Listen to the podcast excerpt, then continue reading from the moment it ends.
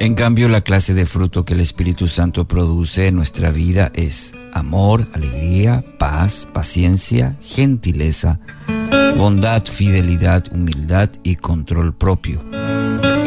No existen leyes contra esas cosas. Galatas 5, 22 y 23. Hemos examinado en estos días las cualidades de una vida, una vida guiada por el Espíritu y que produce en nosotros un fruto que claramente señala la transformación que Cristo obra en nuestra vida cuando nos rendimos a Él y escogemos guardar su palabra. Estas características son todas manifestaciones de un solo fruto. También cabe señalar que el ser humano no posee la capacidad de fabricar fruto. Puede fabricar autos, ropa, computadoras, eh, cualquier objeto inanimado que empleamos a diario.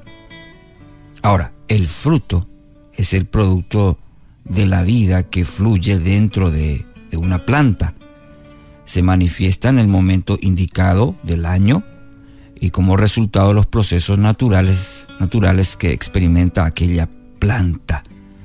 Sin embargo, si el árbol que la produce estuviera muerto, bueno, ya no va a producir más fruto, pues el fruto es la manifestación más visible que tiene eh, la vitalidad esa planta.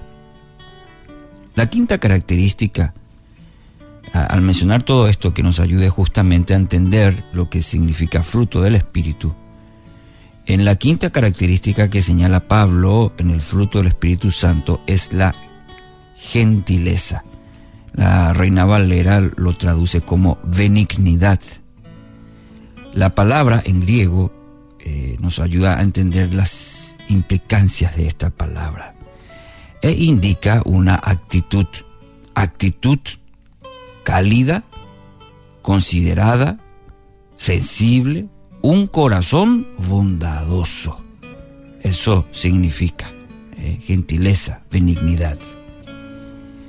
Moisés describe esta característica en Deuteronomio cuando se refiere al Señor. Ahí en 25, en el capítulo 32, versículo 4, mejor dicho. Él es la roca, sus obras son perfectas, todo lo que hace es justo e imparcial. Él es Dios fiel, nunca actúa mal, que justo y recto es Él, dice en el capítulo 32, 4. El mismo sentido es el que comunica el salmista también, ahí en el Salmo 25, 8.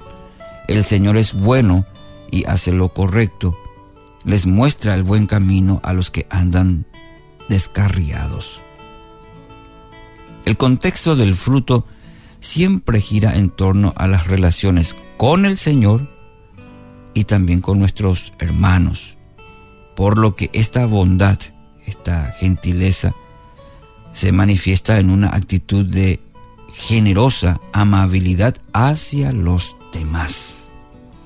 Esta cualidad es, es, especialmente llamativa porque Pablo, citando justamente al salmista, señala que todos se desviaron, todos se todos se volvieron inútiles. No hay ni uno que haga lo bueno, ni uno solo, dice en Romanos 3:12. Nos recuerda también la llamativa frase del Señor cuando alguien lo llamó bueno. Y ahí en Lucas 18 y 19 dice, ¿por qué me llamas bueno? Solo Dios es verdaderamente bueno. Es por todo esto, querido oyente, que la bondad que produce en nosotros el Espíritu Santo es la que proviene del mismo corazón de Dios, porque el hombre natural no posee esta cualidad. La bondad nos permite tratar bien a los que comparten con nosotros la vida, esa gentileza, esa benignidad. Este buen trato no solamente se refiere a acciones concretas que benefician al otro, sino a una actitud interior de bondadosa compasión hacia ellos. Es muy diferente eh, este fruto en la vida del creyente, porque es una manifestación que brota desde, desde el interior de nuestro corazón. El Espíritu se manifiesta en la forma en que hablamos, en la manera que nuestras palabras no lastimen, no humillen, ni denigren a los demás. Más bien, nuestras palabras contribuyen a la edificación porque imparten gracia a los que las escuchan, como dice Efesios 4:29. Cuando los demás hablan con nosotros, sienten que han recibido una caricia de parte del Señor, porque nuestra conversación está impregnada por el Espíritu bondadoso y tierno de Dios. Ahí se manifiesta la gentileza, la benignidad, fruto del Espíritu Santo. Así como Dios es con nosotros, de la misma manera, en su bondad impartimos esa benignidad, esa gentileza, fruto del Espíritu Santo. Que esta característica, que este fruto hoy se manifieste en nuestra vida, fruto del Espíritu. Que así sea, en el nombre de Jesús.